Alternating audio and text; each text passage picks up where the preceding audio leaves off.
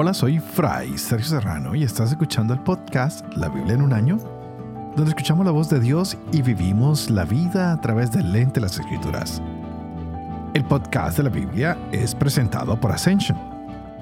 Usando la cronología de la Biblia de Great Adventure, leeremos desde Génesis hasta Apocalipsis, descubriendo cómo se desarrolla la historia de salvación y cómo encajamos en esa historia hoy. Seguimos con el libro de Jeremías, seguiremos con Judith también, pero hay varias cosas que me llaman mucho la atención del libro de Jeremías, especialmente en el capítulo 33. Les dije que había un, verso que me gusta mucho, el verso 3, pero hay más, hay más versos en el 14 y 15. Se reafirma ese pacto que se ha hecho con el rey David y es el que siempre habría alguien que se va a sentar en su trono. Y esto se ha convertido en algo muy interesante. Porque hoy podríamos ah, preguntarnos dónde se encuentra ese hombre hoy, el que se va a sentar en el trono de David. Pues no sabemos que haya algún israelita, algún hebreo que pueda decir, yo soy el que va a ocupar el trono de David. Y nosotros, desde nuestra tradición, decimos que el que tiene ese derecho es el que está sentado a la derecha de Dios, que es el Señor Jesús. Pero no solo esto pasa con el trono de David, también tenemos que mirar cómo este Sedequías fue un hombre terrible. Y aunque Nabucodonosor lo llevó al cautiverio, incluso le hizo un castigo terrible, le quitó los ojos, tampoco podemos decir que conocemos un descendiente que se pueda sentar en el trono del reino de Babilonia. También quedó terminado. Tampoco hay quien pueda decir, bueno, yo voy a ser el, el, el que se siente en el trono del faraón, pues hoy en día tampoco existe. Y así muchos otros reyes y, personas del poder de ese tiempo pues ya no están. Así que tenemos que pensar hoy en adelante qué es lo que tenemos que hacer más bien para ser obedientes a Dios. Y Jeremías profetiza que todo va a ser quemado, que Babilonia va a acabar con todo, que Sedequías va a ser llevado al cautiverio y de aquí en adelante pues la gente solo se tienen a ellos mismos, a la familia. Y en la familia se encuentran ellos con el Dios que los ha amado, que los acompaña.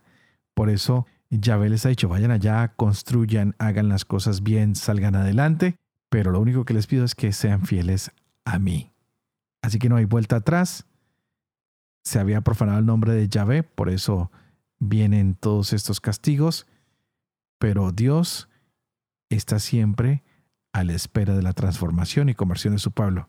Así que pidamos también que cada uno de nosotros hoy se convierta y sigamos entonces con las lecturas para que sigamos descubriendo todas las bendiciones que el Señor nos tiene preparadas con Jeremías capítulo 35 y 36. Continuamos con la historia de Judith, que son capítulos 6 y 7 el día de hoy. Y seguiremos con Proverbios, pero ya pasamos al capítulo 17 y leeremos hoy versos del 1 al 4. Este es el día 248. Empecemos.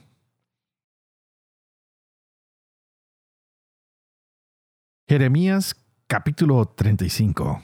Palabra dirigida a Jeremías de parte de Yahvé en tiempo de Joaquín, hijo de Josías, rey de Judá. Ve a la casa de los recabitas y les hablas los llevas al templo de Yahvé, a una de las cámaras, y les escancias vino. Tome pues a Hazanías, hijo de Jeremías, hijo de Jabasinías, y a sus hermanos, a todos sus hijos, y a toda la casa de los recabitas, y los llevé al templo de Yahvé, a la cámara de Ben Johanán, hijo de Yigdalías, hombre de Dios, la cual cámara está al lado de, la, de los jefes, y encima de la de Maasías, hijo de Salún, guardia del umbral, y presentando a los hijos de la casa de los recabitas unos carros llenos de vino y tazas, les dije, beban vino. Dijeron ellos, no bebemos vino, porque nuestro padre Jonadab, hijo de Rakab, nos dio este mandato. No beberán vino ni ustedes ni sus hijos nunca jamás, ni edificarán casa, ni sembrarán semilla, ni plantarán viñedo, ni poseerán nada, sino que en tiendas pasarán toda su existencia, para que vivan muchos días sobre la superficie del suelo donde son forasteros. Nosotros hemos obedecido a la voz de nuestro padre Jonadab, hijo de Rakab, en todo cuanto nos mandó, absteniéndonos de beber vino de por vida, nosotros, nuestras mujeres, nuestros hijos y nuestras hijas, y no edificando casas donde vivir, ni poseyendo viña ni campo de cementera, sino que hemos vivido en tiendas, obedeciendo y obrando en todo conforme a lo que nos mandó nuestro padre Jonadab. Pero al subir Nabucodonosor, rey de Babilonia, contra el país, dijimos, vengan y entremos en Jerusalén para huir de las fuerzas caldeas y las de Arán. Y nos instalamos en Jerusalén. Entonces dirigió Yahvé la palabra a Jeremías en estos términos. Así dice Yahvé Sebaot, el Dios de Israel. Ve y dices a los hombres de Judá y a los habitantes de Jerusalén, ¿no aprenderán ustedes la lección que les invita a escuchar mis palabras? Oráculo Yahvé. Se ha cumplido la palabra de Jonadab, hijo de Racab, que prohibió a sus hijos beber vino, y no han bebido hasta la fecha, porque obedecieron la orden de su padre. Yo me afané en hablarles a ustedes y no me oyeron. Me afané en enviarles a todos mis siervos los profetas a decirles, Ea, tornen cada uno de su mal camino, mejoren sus acciones y no anden detrás de otros dioses para servirlos, y se quedarán en la tierra que les di a ustedes y a sus padres. Mas no aplicaron el oído ni me hicieron caso. Así, los hijos de Jonadab, hijo de Recab, han cumplido el precepto que su padre les impuso, mientras que este pueblo no me ha hecho caso. Por tanto, así ha dicho Yahvé, el Dios Sebaot, el Dios de Israel. Voy a traer contra Judá y contra los habitantes de Jerusalén todo el mal que pronuncié respecto a ellos, por cuanto les hablé y no me oyeron. Los llamé y no me respondieron. A la casa de los recabitas dijo Jeremías, Así dice Yahvé Sebaot, el Dios de Israel. Por cuanto que ustedes han hecho caso del precepto de su padre Jonadab y han guardado todos esos preceptos y obrado conforme a cuanto les mandó, por lo mismo así dice Yahvé Sebaot, el Dios de Israel. No faltará Jonadab, hijo de Racab, quien esté en mi presencia todos los días. El año cuarto de Joaquín, hijo de Josías, rey de Judá, dirigió Yahvé esta palabra a Jeremías. Tómate un rollo de escribir y apunta en él todas las palabras que te he hablado tocante a Israel, a Judá y a todas las naciones desde la fecha en que te vengo hablando, desde los tiempos de Josías hasta hoy. A ver si la casa de Judá se entera de todo el mal que he pensado hacerle, de modo que se convierta cada uno de su mal camino, y entonces yo perdonaría su culpa y su pecado. Llamó pues Jeremías a Baruch, hijo de Nerías, y apuntó Baruch al dictado de Jeremías, todas las palabras que Yahvé le había hablado en un rollo de escribir. Dio Jeremías a Baruch estas instrucciones. Yo estoy detenido. No puedo ir al templo de Yahvé. Así que vete tú y lees en voz alta el rollo en que has apuntado el dictado mío, las palabras de Yahvé a oídos del público del templo de Yahvé, aprovechando un día de ayuno y las lees también a oídos de todos los de Judá que vienen de sus ciudades, a ver si se presentan sus súplicas a Yahvé y se convierte cada uno de su mal camino, porque grande es la ira y el furor que ha expresado Yahvé contra este pueblo. Hizo Baruch hijo de Nerías conforme a todo cuanto le había mandado el profeta Jeremías, y leyó en el libro las palabras de Yahvé en el templo de Yahvé. Precisamente en el año quinto de Joaquín, hijo de Josías, rey de Judá, el mes noveno, se proclamaba ayuno general delante de Yahvé tanto para el pueblo de Jerusalén como para toda la gente venida de las ciudades de Judá a Jerusalén. Baruch, pues, leyó en el libro las palabras de Jeremías en el templo de Yahvé, en la cámara de Gemarías, hijo de Safán el escriba, en el patio alto, a la entrada de la puerta nueva del templo de Yahvé, a oídos de todo el pueblo. Oye, Miqueas, hijo de Gemarías, hijo de Safán, todas las palabras de Yahvé según el libro. Baja a la casa del rey, al cuarto del escriba, y se encuentra con que allí estaban todos los jefes sentados. El escribano Elisama de Laías, hijo de Semaías. El Natán, hijo de Akbor, Gemarías, hijo de Safán, Sedecías, hijo de Hananías, y todos los demás jefes. Y Miqueas declaró todas las palabras que había oído leer a Baruch en el libro a oídos del pueblo. Entonces todos los jefes enviaron a Yehudí, hijo de Natanías, hijo de Selemías, hijo de Cusí, a decir a Baruch, toma en tus propias manos el rollo en el que has leído en voz alta al pueblo y vente. Baruch, hijo de Nerías, tomó el rollo en sus manos y se dirigió a donde ellos. Le dijeron, ven, siéntate y ten a bien leérnoslo a nosotros. Y Baruch se lo leyó. En cuanto oyeron todas aquellas palabras, se asustaron y se dijeron unos a otros, anunciemos sin falta al rey todas estas palabras. Y a Baruch le pidieron, explícanos cómo has escrito todas estas palabras. Les dijo Baruch, al dictado. Él me recitaba todas estas palabras y yo las iba escribiendo en el libro con tinta. Dicen los jefes a Baruch, vete, escóndanse tú y Jeremías y que nadie sepa dónde están. Y entraron a donde el rey, a la corte, el rollo lo consignaron en la cámara de Elisama el escriba, y transmitieron personalmente al rey todas aquellas palabras. Entonces envió el rey a Yehudí a apoderarse del rollo, y él se lo tomó del cuarto de Elisama el escriba. Y Yehudí lo leyó en voz alta al rey y a todos los jefes que estaban en pie en torno al rey. El rey estaba instalado en la casa de invierno. Era en el mes noveno, con un brasero delante encendido.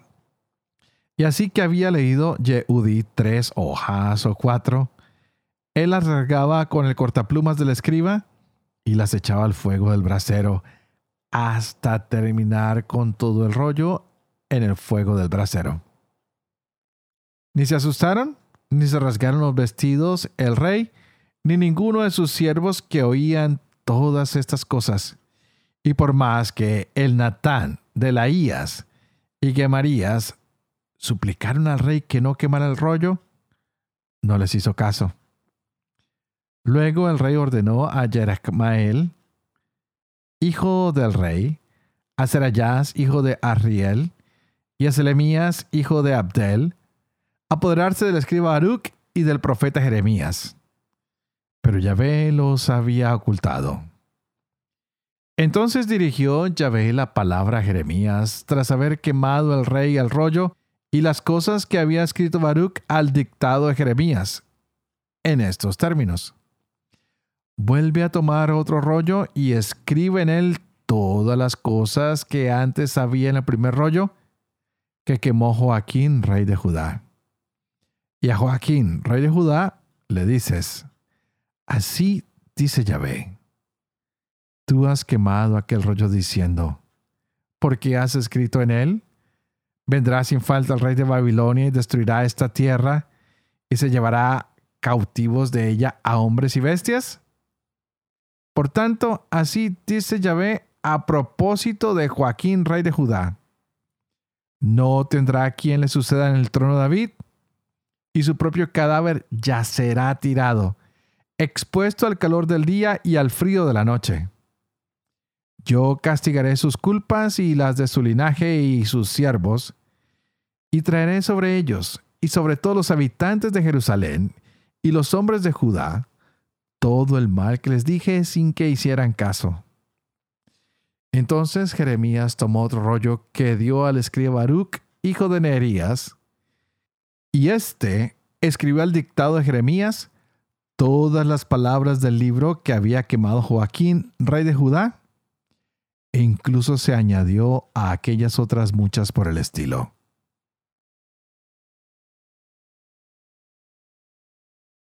Judith capítulo 6 Calmado el tumulto provocado por los hombres que estaban en torno al consejo, Holofernes, jefe supremo del ejército de Asiria, dijo a Giord delante de todos los pueblos extranjeros y de los moabitas, ¿quién eres tú, Agior, y quiénes los mercenarios de Amón, que te permites hoy lanzar profecías entre nosotros y nos aconsejas que no luchemos contra esta ralea de Israel porque su Dios los protegerá con su escudo? ¿Qué otro Dios hay fuera de Nabucodonosor? Este enviará su fuerza y los extirpará de la superficie de la tierra sin que su Dios pueda librarlos.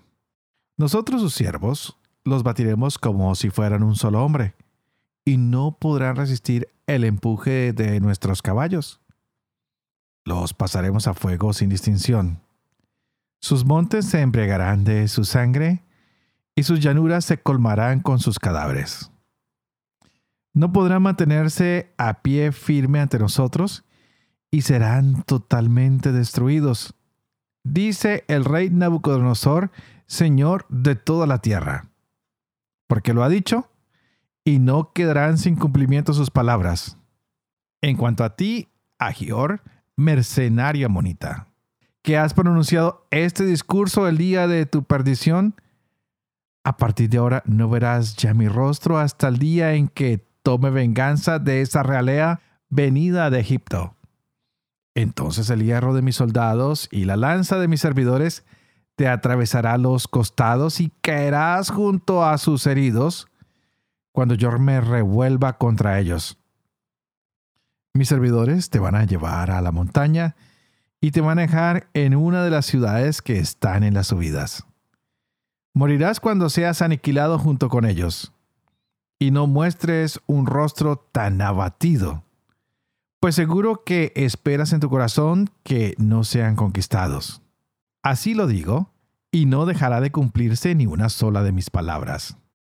Holofernes ordenó a los servidores que estaban al servicio de su tienda que tomaran a Agior lo llevaron a Betulia y lo entregaron en manos de los israelitas. Los servidores lo agarraron y lo condujeron fuera del campamento a la llanura, y de la llanura abierta pasaron a la región montañosa, alcanzando las fuentes que había al pie de Betulia. Cuando los hombres de la ciudad los divisaron desde la cumbre del monte, corrieron a las armas y salieron fuera de la ciudad, a la cumbre del monte, mientras que los honderos dominaban la subida y disparaban sus piedras contra ellos. Entonces los asirios se deslizaron al pie del monte, ataron a Gior, lo dejaron tendido en la falda y se volvieron donde su señor. Los israelitas bajaron de su ciudad, se acercaron y tras desatarlo lo llevaron a Betulia y lo presentaron a los jefes de la ciudad, que en aquel tiempo eran Osías, hijo de Miqueas, de la tribu de Simeón, Jabris, hijo de Gotoniel, y Jarmis, hijo de Melquiel. Estos mandaron convocar a todos los ancianos de la ciudad. Se unieron también a la asamblea todos los jóvenes y las mujeres. Pusieron a Agior en medio de todo el pueblo, y Osías lo interrogó acerca de lo sucedido. Agio respondió narrándoles las deliberaciones habidas en el consejo de Lofernes, todas las cosas que él mismo había dicho ante todos los jefes de los asirios y las bravatas que Lofernes había proferido contra la casa de Israel.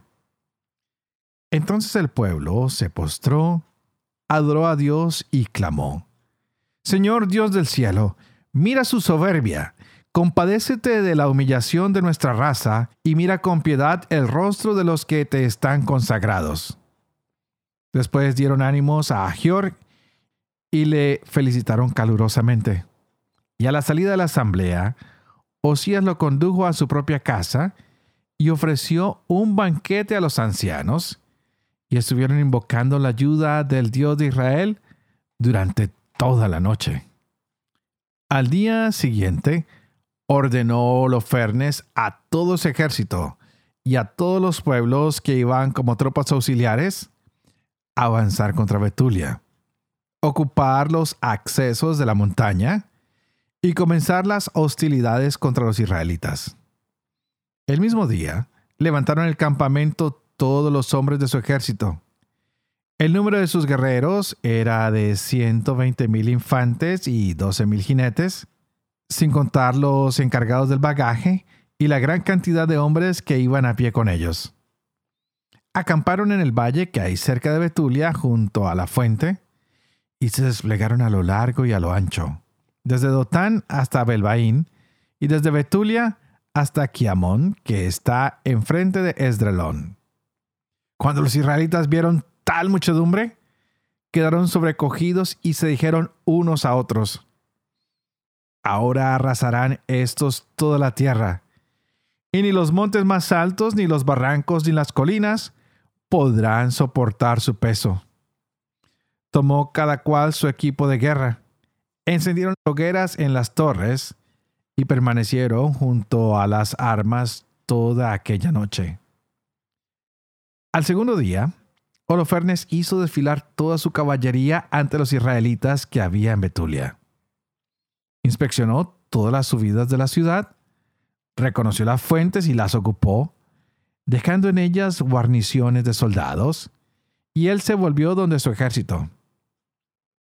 Se acercaron entonces a él los príncipes de los hijos de Esaú, todos los jefes de los moabitas y los generales del litoral, y le dijeron, que nuestro Señor escuche una palabra y no habrá ni un solo herido en tu ejército. Este pueblo de los israelitas no confía tanto en sus lanzas como en las alturas de los montes en que habitan. De hecho, no es fácil escalar la cumbre de estos montes. Por eso, Señor, no pelees contra ellos en el orden de batalla acostumbrado, para que no caiga ni un solo hombre de los tuyos. Quédate en el campamento y conserva todos los hombres de tu ejército. Que tus siervos se apoderen de la fuente que brota en la falda de la montaña, porque de ella se abastecen todos los habitantes de Betulia. La sed los destruirá y tendrán que entregarte la ciudad. Nosotros y nuestro pueblo ocuparemos las alturas de los montes cercanos y acamparemos en ellas, vigilando para que no salga de la ciudad ni un solo hombre. Ellos, sus mujeres y sus hijos serán consumidos por el hambre. Y aún antes de que la espada los alcance, caerán tendidos por las plazas de su ciudad. Entonces les impondrás un duro castigo por haberse rebelado y no haber salido a tu encuentro en son de paz. Parecieron bien estos consejos a Holofernes y a todos sus oficiales, y ordenó que se ejecutara lo que proponían se puso en marcha el ejército moabita, reforzado por cinco mil asirios. Acamparon en el valle y se apoderaron de los depósitos de agua y de las fuentes de los israelitas. Los edomitas y amonitas, por su parte, acamparon en el monte frente a Dotán y enviaron destacamentos hacia el sur y el este frente a Egrebel, que está al lado de Juz sobre el torrente Motmur. El resto del ejército asirio quedó acampado en la llanura y cubría toda su superficie. Sus tiendas y bagajes formaban un campamento inmenso porque era una enorme muchedumbre. Clamaron los israelitas al Señor su Dios, pues su ánimo empezaba a flaquear, viendo que el enemigo los había cercado y cortado toda retirada. Treinta y cuatro días estuvieron cercados por todo el ejército asirio, infantes, carros y jinetes. A todos los habitantes de Betulia se les acabaron las reservas de agua. Las cisternas se agotaron. Ni un solo día podían beber a satisfacción porque se les daba el agua racionada. Los niños aparecían abatidos. Las mujeres y los adolescentes desfallecían de sed y caían en las plazas y a las salidas de las puertas de la ciudad faltos de fuerza. Todo el pueblo, los adolescentes, las mujeres y los niños se reunieron en torno a Osías y a los jefes de la ciudad y clamaron a grandes voces diciendo delante de los ancianos, Juzgue Dios entre nosotros y ustedes, pues han cometido una gran injusticia contra nosotros por no haber hecho tentativas de paz con los asirios. Y ahora no hay nadie que pueda valernos. Dios nos ha entregado en sus manos para sucumbir ante ellos de sed y destrucción total. Llámenlos ahora mismo y entreguen toda la ciudad al saqueo de la gente de Lofernes y de todo su ejército. Es mejor que nos convirtamos en botín suyo. Seremos sus esclavos, pero salvaremos la vida y no tendremos que ver cómo se mueren nuestros niños y expiran nuestras mujeres y nuestros hijos en nuestra presencia. Los conjuramos a ustedes por el cielo y por la tierra y por nuestro Dios, Señor de nuestros padres, que nos ha castigado por nuestros pecados y por los pecados de nuestros padres, para que cumplan ahora mismo nuestros deseos. Y toda la asamblea a una prorrumpió en gran llanto y clamaron a grandes voces al Señor Dios. Osías les dijo, Tengan confianza, hermanos. Resistamos aún cinco días, y en este tiempo el Señor nuestro Dios se mostrará compasivo con nosotros, porque no nos ha de abandonar por siempre. Pero si pasan estos días sin recibir ayuda, cumplirá sus deseos. Y despidió a la gente que ocupó cada cual su puesto. Los hombres fueron las murallas y torres de la ciudad, y a las mujeres y a los niños los enviaron a casa. Había en la ciudad un gran abatimiento.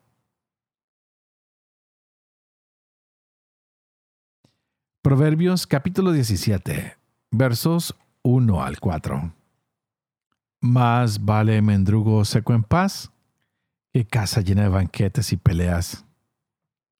El siervo eficiente desplazará al hijo indigno y partirá la herencia con los hermanos. La plata en el crisol, el oro en el horno, los corazones los prueba Yahvé. El malhechor hace caso a labios difamadores. El mentiroso da oídos a lenguas malignas.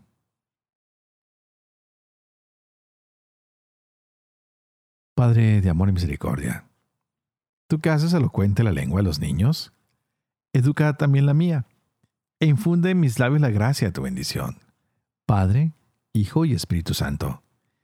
Y a ti te invito para que pidamos juntos hoy al Señor que abra nuestra mente y nuestro corazón para que podamos entender toda esta hermosa palabra del Señor que se nos ha regalado el día de hoy. Y qué palabra encontramos a los recabitas. Estos eran parte del remanente que habían quedado. Estaban siempre buscando la voluntad de Dios. Y recordamos que este remanente es el testimonio de un Dios que no abandona al mundo, a las personas. Qué difícil es para las personas ver cuando todo viene de caída, que se está acabando, que hay destrucción. Hay mucha esperanza en saber que ellos pueden permanecer, pero hay mucha tristeza en ver que algunos desobedecieron los mandamientos y perdieron el terreno, perdieron el templo, lo perdieron todo. Estos hombres quieren obedecer a Dios, quieren ser fieles a ese Padre amoroso, a ese Padre que continúa siempre mostrando su misericordia, pero que también pronuncia su juicio sobre aquellos que lo abandonan. Vimos la actitud soberbia de un rey que no quiere escuchar las palabras del profeta. Jeremías había dictado todas estas palabras a Baruch, las escribió y el rey las quemó, como si ignorando la palabra de Dios no fuera a pasar nada. ¿Cuántos de nosotros no ignoramos las palabras de Dios una y otra vez?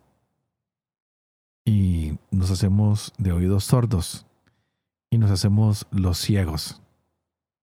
Pidamos hoy que la palabra de Dios, que es eterna, no sea nunca destruida por un ser humano, ni por las fuerzas oscuras del maligno, que busca que esta palabra no se encarne en tu corazón, en el mío. Permitamos que cada una de estas palabras realmente tomen raíz en nuestras vidas. Y pensemos en este pueblo que también se nos ah, cuenta en el libro de Judith, que parecían que estaban abandonando la palabra de Dios y sus promesas de estar con ellos siempre, y que hoy, a través de su líder principal, les dicen, vamos a dar cinco días a ver qué pasa. ¿Cuántos días quieres darle tú al Señor para ver qué pasa? ¿Cuántos días quieres tú probar que Dios es fiel? Pero más que probar que Dios es fiel, date cinco o diez o veinte días a ti mismo para probarte a ti mismo qué tan fiel eres tú con el Señor. Qué tan fiel eres tú para entender su palabra, para ser paciente y para dejar que esta palabra te toque profundamente.